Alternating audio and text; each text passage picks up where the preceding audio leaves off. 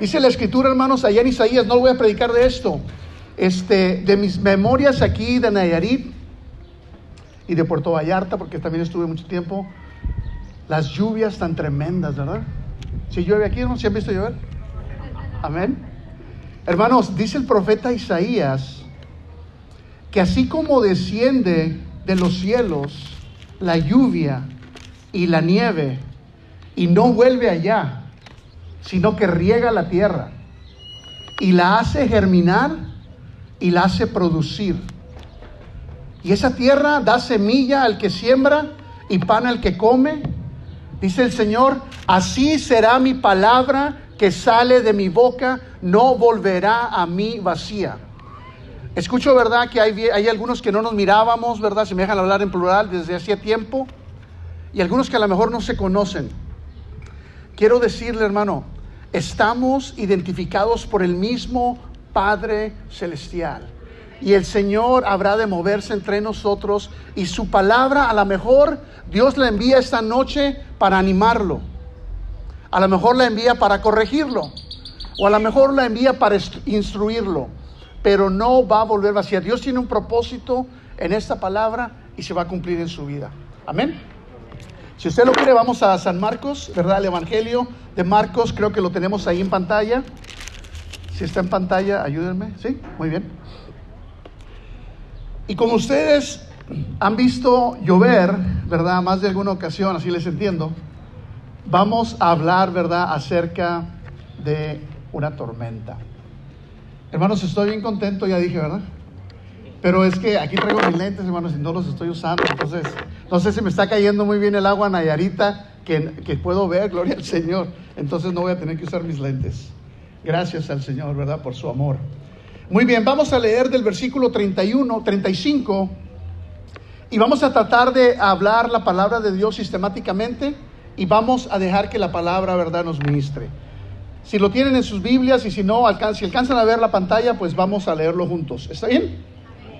Dice el versículo 35 del capítulo 4 de Marcos, aquel día llegó la noche y les dijo, pasemos al otro lado.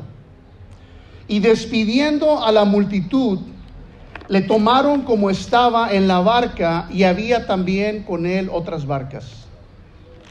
Pero se levantó gran tempestad de viento y echaba las olas en la barca de tal manera que ya se anegaba. Y él estaba en la popa durmiendo sobre un cabezal y le despertaron y le dijeron, Maestro, ¿no tienes cuidado que perecemos? Vamos a leer hasta ahí y vamos a orar una vez más. ¿Les parece bien? Vamos a orar. Padre, gracias por tu palabra que es viva y eficaz. Padre, oramos que que tú me des autoridad, Señor, para expresarla con libertad y con denuedo. Pero, Señor, oramos una vez más por el corazón que la recibe. Señor, sabemos que si hay una cosa que tenemos garantizada, es que habremos de pasar adversidad aquí en el mundo. Oramos, Señor, para que a través de tu palabra podamos prepararnos y escuchar lo que tú tienes para cada una de nuestras vidas. Oro, Señor, para que tú unjas mis labios y vengo, Señor, creyendo en tu amor y en tu misericordia. Nunca en mi capacidad, menos en mis fuerzas, sino en tu fidelidad y tu bondad. Por la fe en Jesús. Amén. Muy bien. Eh, escuché al pastor, ¿verdad?, anunciar acerca de los niños. Y he platicado con algunos de ustedes y sé que muchos de ustedes crecieron en la iglesia. ¿Dónde está Itzel? Itzel. ¿Alguien dijo Itzel que vino por primera vez? ¿Quién es? Ah, mucho gusto.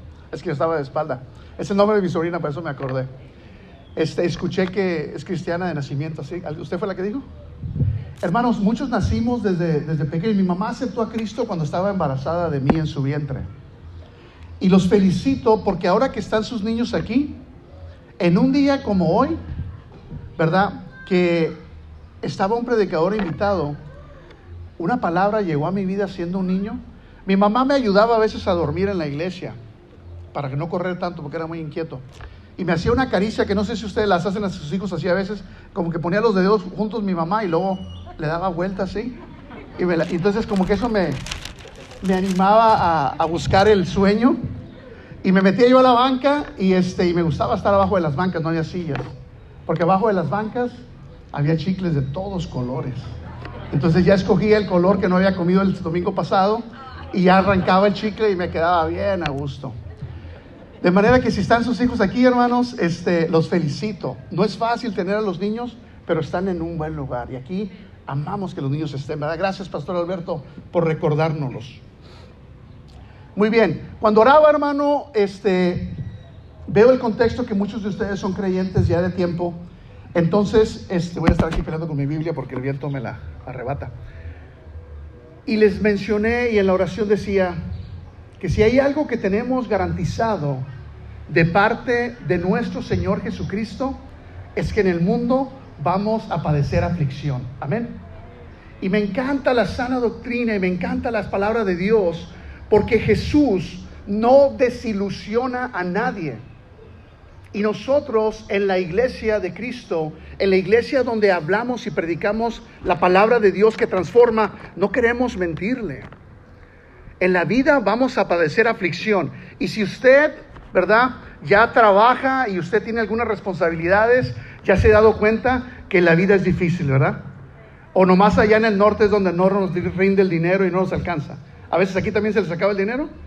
Allá a veces, hermanos, el dinero se acaba y no alcanza y uno, ¿verdad? No, no, este, no alcanza a cubrir sus cuentas. Y véanse aquí, hermanos, estamos distintos trasfondos. Cada uno de ustedes tiene una historia. Cada uno de ustedes tiene alguna necesidad o está pasando una aflicción o una necesidad o, o alguna inquietud. En esta escritura que acabamos de leer, Jesús, ¿verdad? En los versículos anteriores del capítulo 4, Jesús les empieza a enseñar a sus discípulos parábolas, cosas sencillas, cosas que entienden.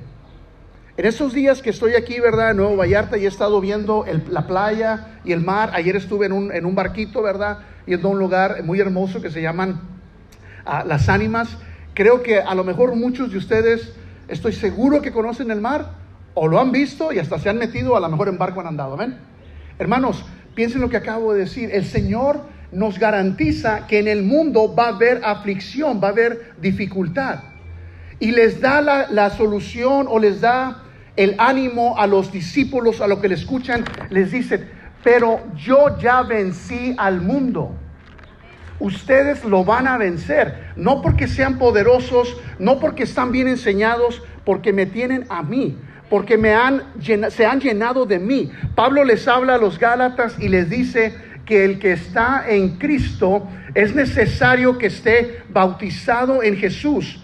Bautizar viene de una palabra griega que significa sumergir.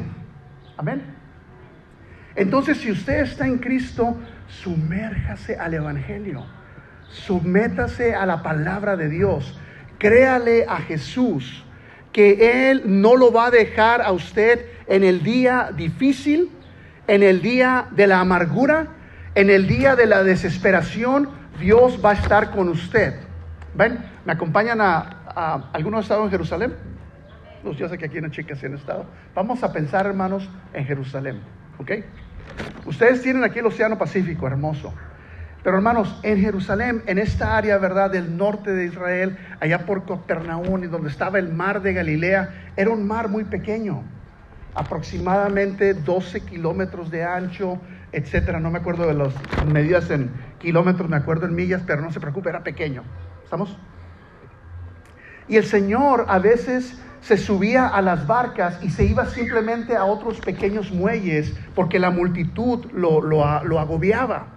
Hermanos, vamos pensando, estaban en las barcas y el Señor tenía apenas unos días o unas horas, estén conmigo, unas horas enseñándoles las parábolas a los discípulos, a sus seguidores, y les hablaba, ¿verdad?, acerca de, eh, de el candil, que nadie pone una luz debajo del almud, ¿verdad?, sino en lo alto para que se alumbre. Le hablaba, les hablaba de las parábolas del grano de mostaza, que es la más pequeña de las semillas. ¿Han escuchado de eso? Les hablaba, hermano, el Señor ya venía enseñándoles ciertas cosas. Una barca, ¿verdad? Ayer en el barquito que íbamos, íbamos como cinco o seis personas. Estas barcas, ¿verdad?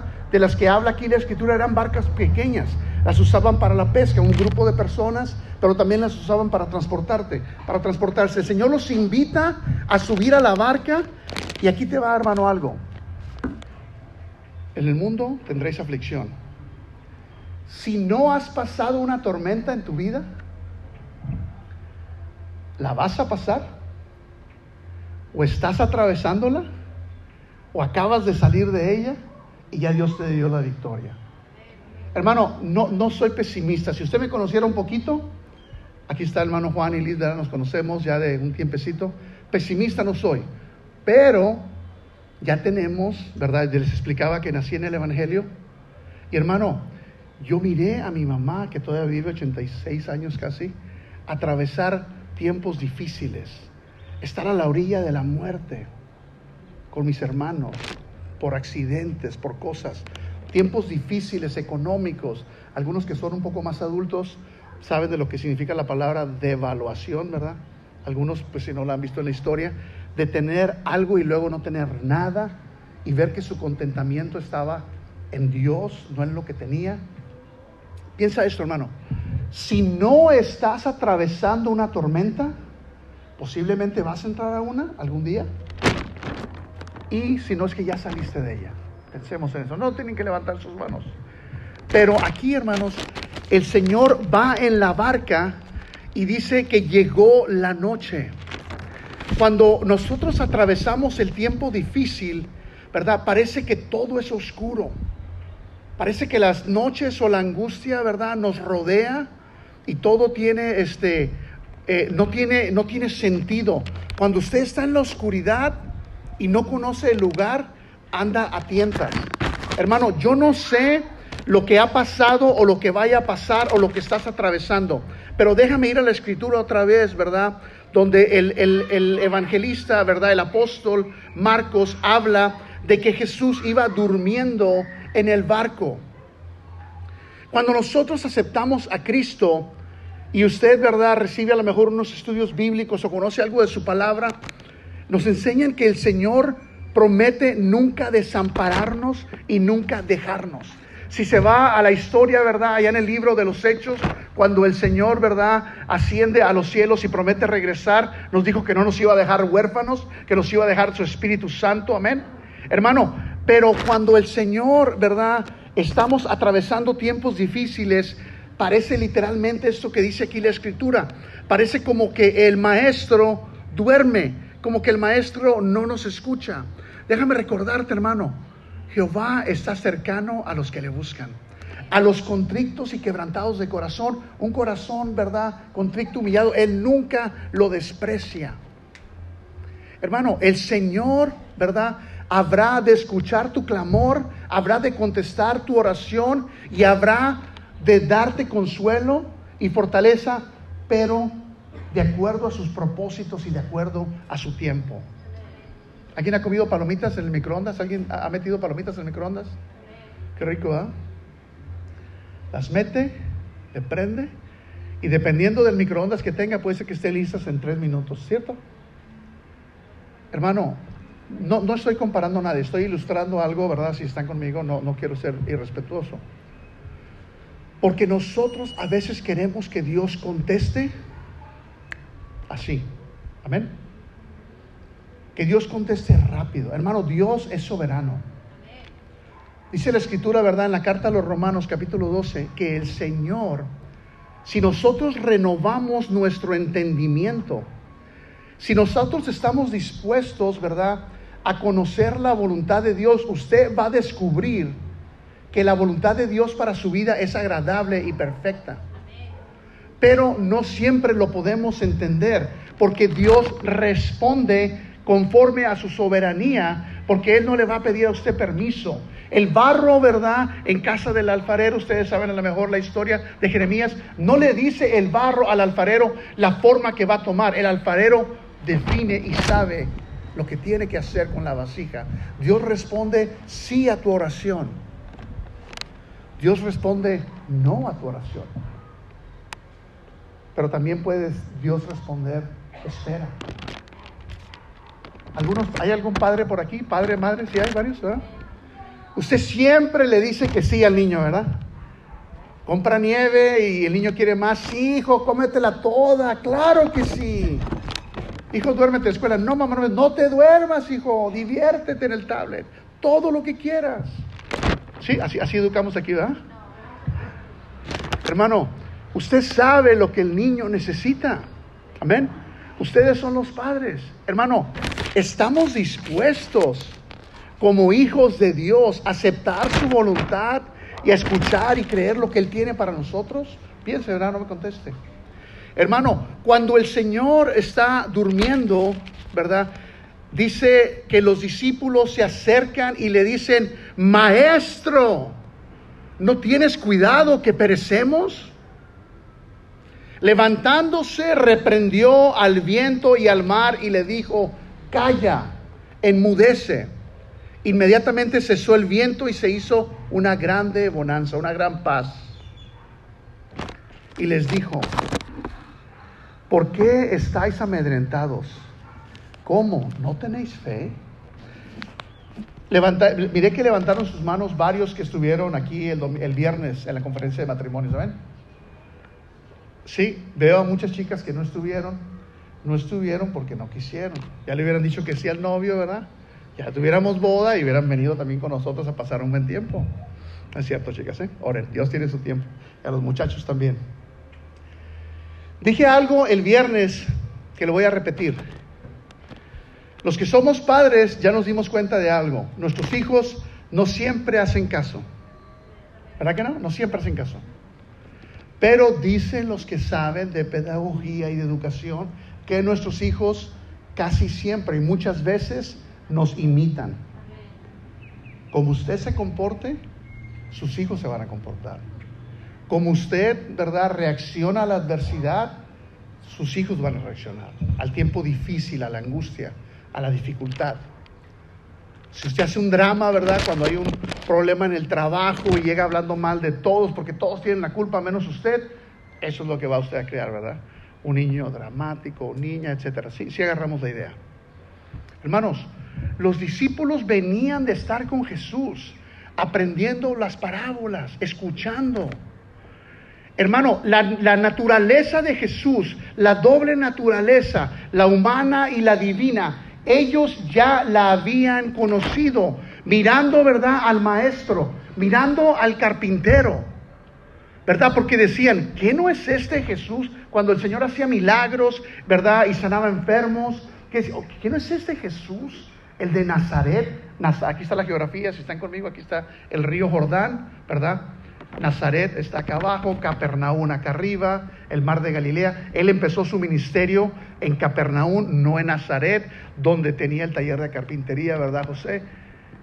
Hermano, pero andaba en la barca rodeado de pescadores. Había varios de los discípulos que se dedicaban a la pesca. ¿Cómo aplico esto a tu vida, hermano y hermana? De que tú en tu lugar de trabajo, en tu familia, en tu vecindario, mucha gente sabe que tú eres creyente. Mucha gente sabe que tú eres cristiano. Mucha gente sabe que tú alabas al Dios, Rey de Reyes y Señor de Señores. Pero sin embargo, llega la adversidad y te comportas o nos comportamos de manera no diferente al mundo. Hasta nos reímos de los chistes de doble sentido pero muy discretamente, ¿verdad? Porque somos cristianos. E, eso pasa allá, yo creo que aquí no pasa, hermanos. Amén. Hermanos, somos la luz del mundo. Somos la sal de la tierra. Jesús está hablando con personas y anda rodeado de personas que lo conocen y vea cómo se comportan con incertidumbre y con miedo. ¿Está mal que reaccione así entonces, pastor? No estoy diciendo eso, hermano. Estoy diciendo que algunos de nosotros vamos a, reaccionar y a pasar cosas diferentes en nuestra vida espiritual. Estemos apercibidos para ver en qué lugar estamos o en qué posición estamos en nuestra vida espiritual para poder reaccionar. Cuando el maestro se incorpora, ¿verdad? Y, y reprende al viento, ¿verdad? Y le dice y le da orden con autoridad. Calla, enmudece. Hermanos, el Señor muestra su soberanía divina, su, identidad. Entonces ellos, aún viendo esa demostración de poder, Dice entonces, el versículo 41 dice, entonces temieron con gran temor y decían el uno al otro, ¿quién es este que aún el viento y el mar le obedecen? Hermano, ¿escuchó lo que leí? tenían miedo porque el barco se hundía. Tenían miedo porque perecían.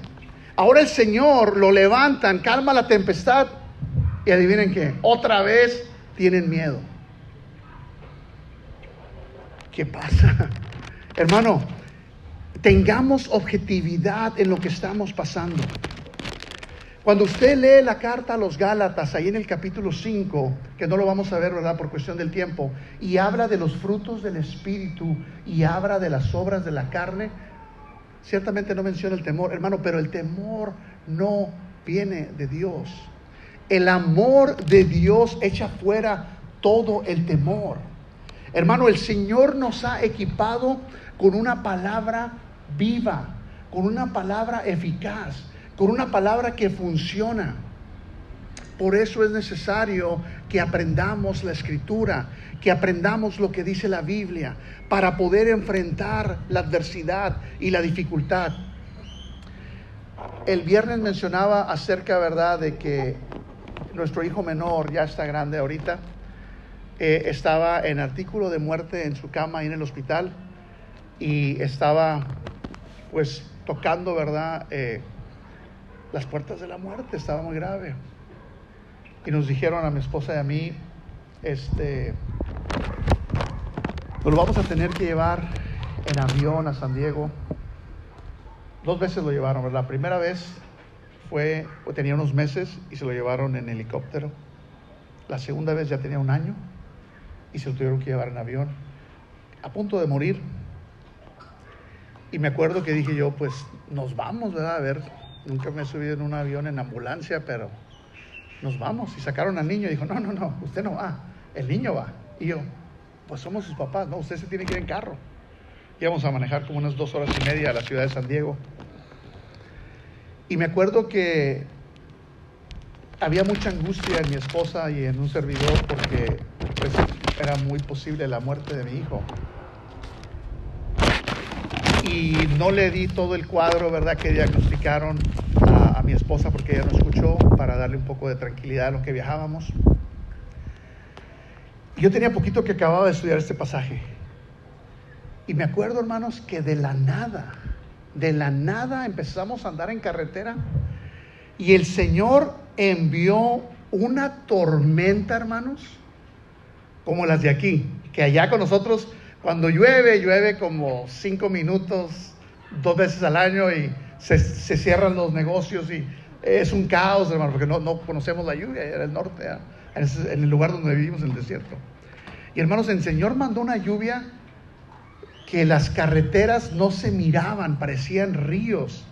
Y yo me acordaba de esto y dije yo, wow, el Señor sabe que yo soy tan lento para aprender, Pastor Alberto, que me tuvo que mandar una tormenta literal para que yo entendiera. Y yo tenía una minivan grandota. Dije, y esta es como la barca, ¿no? Donde van los discípulos. Hermanos, en serio, ¿eh?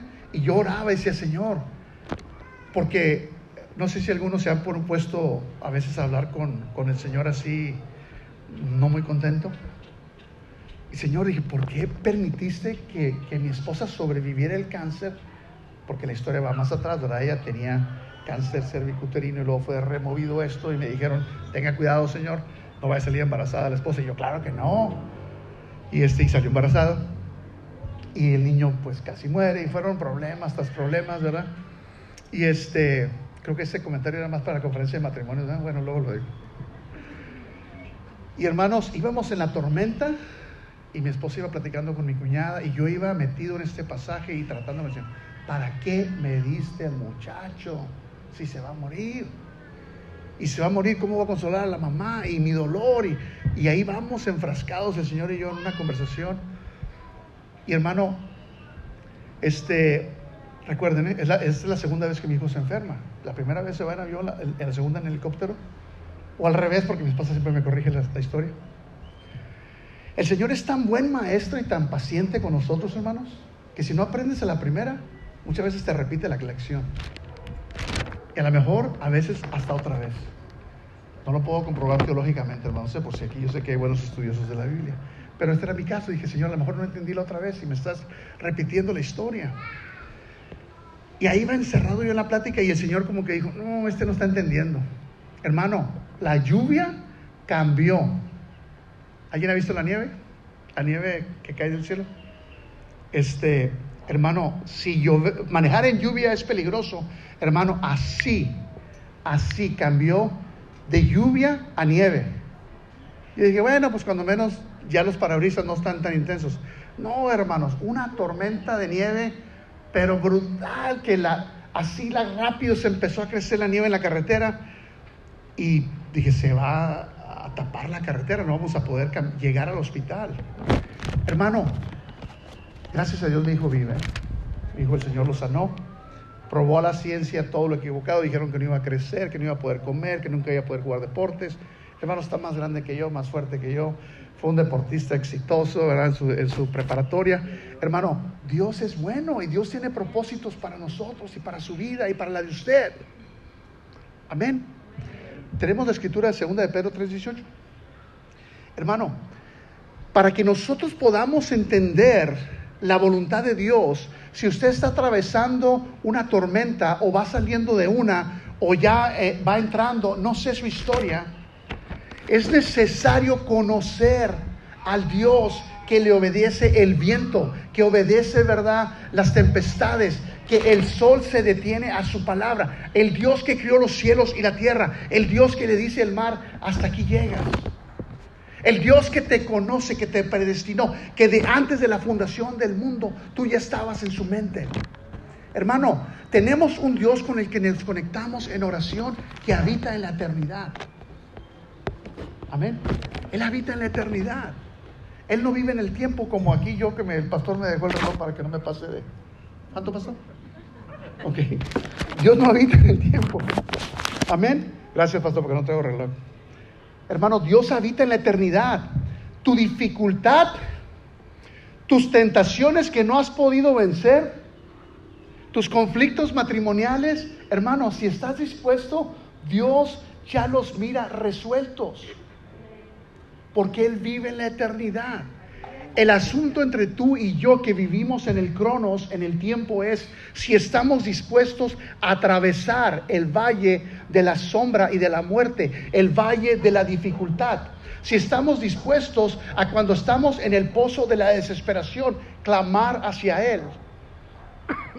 Perdón. Si estamos dispuestos a ser pacientes. ¿Te acuerdas de las palomitas del microondas? Olvídate, esa no es teología. Eso no es Dios. Eso no es Dios. Uno de mis mentores, a sus 90 años, pastor, él recita la Biblia y, sabe y conoce. Y luego me platica y me dice, tengo miedo que el Señor me está pasando por un tiempo difícil. Y yo, 90 años. Oh, sí, porque ya sabes, el que me pasó la vez pasada fueron como 8 años. Y la otra vez fueron como 3 años. Hermano, ¿quién crees que eres o soy yo para que el Señor te dé todo fácil y que todo va bien y que no haya dificultad, ¿verdad? A tu alrededor. Gracias. Bueno, con permiso. Hermano, yo sí sé quién soy. Dice el salmista, ¿qué es el hombre para que tengas de él memoria?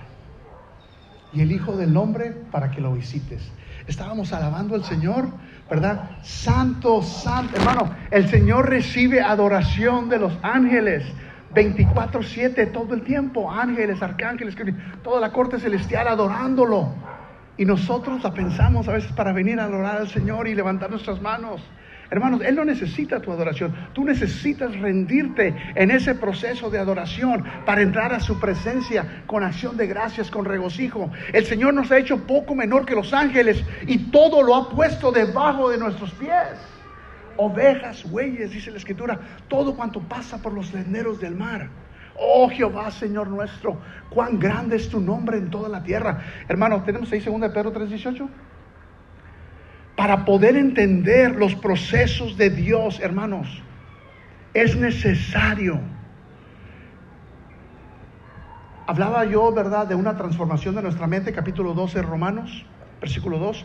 Pero en el versículo 1 Pablo viene y les ruega, hermanos, les ruego, hermanos, les ruego por la misericordia de Dios, por amor, por misericordia, hermanos, por favor, preséntense en sacrificio vivo, agradable a Dios, que es vuestro culto racional. Aquí no venimos por emoción. No venimos porque no tenemos otra cosa que hacer. Venimos con toda nuestra mente, con todo nuestro entendimiento, a adorar al Rey de Reyes y Señor de Señores. Porque Él es digno, porque Él es nuestro adorador, es nuestro sustentador. Apláudale con ganas al Señor, hermano. Amén. Y si despertó al que está a un lado de usted con los aplausos, pídale una disculpa, por favor. No queremos ser incomodar a nadie. Hermanos, Dios es bueno, pero es necesario. ¿Está leyendo ahí?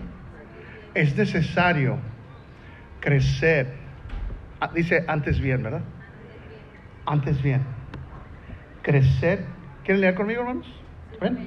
Una, dos, tres. Antes bien crecer en la gracia y el conocimiento de nuestro Señor y Salvador Jesucristo, a quien sea la gloria, ahora y por el día eternidad. Amén. Gloria a Dios.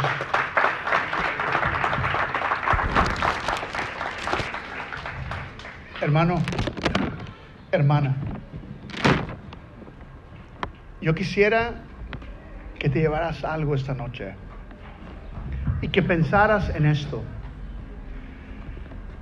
La religión ha hecho un obstáculo, una barrera grande entre la sociedad, entre el hombre, tanto que muchas personas no quieren saber nada de Dios porque hemos hecho, ¿verdad?, religiosidad en muchas esferas de la vida. Este versículo este versículo, hermanos, yo no soy nadie especial, soy tan común como ustedes. En la iglesia del Señor somos llamados a servir, somos llamados al ministerio. Y Pastor Alberto y Suri y todos los ancianos y líderes, ellos pueden hacer cierto impacto, pero el trabajo del pastor es equipar a los santos, a ustedes, para la obra del ministerio. Y yo veo, hermanos, ¿verdad? Con cuánto amor se predica la palabra de poder, que es la palabra de Dios, se practica la sana doctrina, ¿verdad? La santa cena. hermanos, están en un lugar, buen lugar para crecer. Pero seamos sensibles y obedientes al Evangelio. Tenemos que hacer discípulos.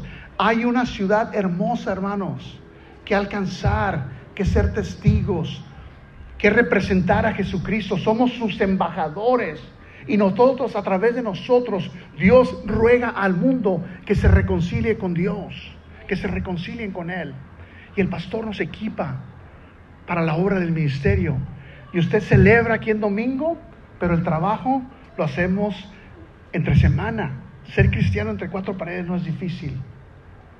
Además, yo empecé a pedirle a Dios palabras, palabra de Dios, escrituras que rijan mi vida y me guíen para lo que Él me ha llamado. Y esta es una de ellas. Yo diario me encuentro con la necesidad de crecer, de crecer. ¿Han visto el boxeo? ¿Han visto alguien el boxeo? Estoy seguro que a lo mejor a algunos hasta les guste, lo han practicado, ¿verdad? Yo practiqué ese deporte muy poquito cuando en las semanas así con el ojo morado y dije, no, creo que no. Esto no es para mí. Estaba muy gordito y muy lento. Hermano, si usted mira el box, hermana, ¿hay alguna hermana que casi nunca ha mirado el box, que no le gusta el box? Ande, levante la mano. A, a mi esposa. A pesar de que no les gusta, les voy a decir algo que sí saben. Hay dos peleando, ¿verdad? Dos peleando. Y cuando uno de ellos, hermano, usted puede ver la pelea y se da cuenta quién va perdiendo. Rápido se da uno cuenta. Pero cuando uno de ellos deja de tirar golpes, se acaba el combate. Se acaba el combate. Hermano, hay una guerra espiritual, hay una lucha que libramos. Y nosotros, si no estamos, porque nuestras armas son espirituales, si no estamos creciendo, estamos menguando. Amén. Si no estamos creciendo, estamos perdiendo la batalla. Hermano, Dios es tan poderoso y soberano, y con eso voy a concluir, ¿verdad? Que Él nos promete, ¿verdad? En Santiago, que si alguno es falto de sabiduría, pídala a Dios, que Él la da abundantemente. Hermano, sin reproche. ¿Alguien quiere sabiduría? Póngase de pie conmigo. Si alguien quiere crecer en la gracia y en el conocimiento del Señor y recibir de su paz, recibir, ¿verdad? El equipamiento que necesitamos para representar a Jesús allá afuera. Voy a invitarlo si quiere levantar su mano conmigo y orar.